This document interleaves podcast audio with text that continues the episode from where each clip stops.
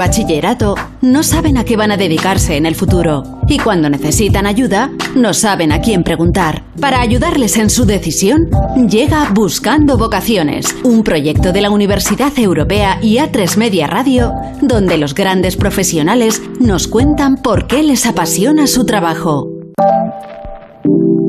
Más de futuro, sí. Porque en estos momentos debe de haber en España miles de jóvenes que se preguntan por su porvenir. Chicos y chicas que no saben bien a qué dedicarse, qué estudiar o qué camino tomar en su vida. Y para echarles una mano ha nacido Buscando Vocaciones, el proyecto de la Universidad Europea y A3 Media Radio. Como cada semana nos habla de él Juanma Romero. Muy buenas a todos. El siguiente testimonio es de esos que inspiran sí o sí.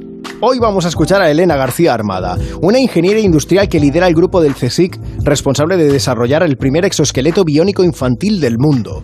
Suena un poco a ciencia ficción, ¿verdad? Pero todo nació, como siempre, de una vocación, la suya. Yo quería llegar a ser ingeniera porque quería hacer robots y quería hacer robots que sirvieran para cosas importantes. Y para poder hacer un robot es necesario tener conocimientos básicos de electrónica, de mecánica, incluso de programación. García Armada estudió y aprendió todos esos conocimientos. Hoy aquel sueño de fabricar robots se ha cumplido. Y no solo eso, sino que ha conseguido ayudar a caminar a niños que no podían hacerlo.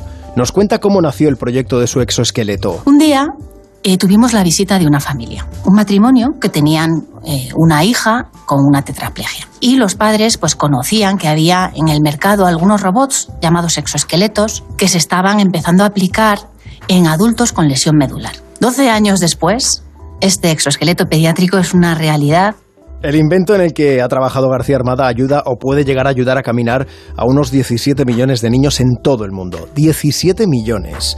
Desde luego, debe de haber pocas cosas más gratificantes que esta. Saber que tu trabajo ayuda a tanta gente. Así describe ella ese primer momento en que un niño usa su invento. Cuando un niño se pone un exoesqueleto, lo primero que aparece es una enorme sonrisa. Viene dada por el sentirse capaces. Sentirse capaces de hacer botar una pelota o tirarla a una canasta, o incluso chutar un balón, el sentirse capaces les otorga una motivación, un, sentimiento incluso de superhéroes, porque para ellos es como tener superpoderes. Está claro que el trabajo de Elena García Armada ha dejado una huella en el mundo, y ella considera que eso es lo fundamental, lo que de verdad hay que transmitir acerca de la ingeniería. La escuchamos. Hay algo que es fundamental y es ese para qué. Cuando yo doy una conferencia, lo primero que me dicen es, Ay, yo no sabía que la ingeniería podía llegar a contribuir a algo tan importante como esto. Y es que es muy importante el fin de aquello para lo que se van a dedicar. Queda aquí su mensaje. La ingeniería tiene muchos fines posibles, muchos usos. Entre ellos, conseguir que los niños y niñas que no podían caminar lo hagan, como ha conseguido nuestra invitada de hoy. Así que ya sabéis, cambiad el mundo. Inspirado sin duda. Juanma, muchísimas gracias. La semana que viene nos traerás, eso espero, otro testimonio por lo menos tan emocionante como este que nos has traído esta tarde de martes.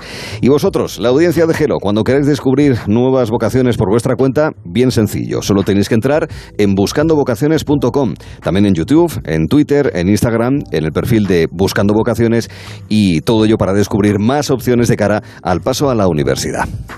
Buscando Vocaciones, un proyecto de la Universidad Europea y A3 Media Radio. Entra en buscandovocaciones.com o búscanos en las redes sociales y descubre hoy mismo cuál puede ser el primer paso de tu carrera.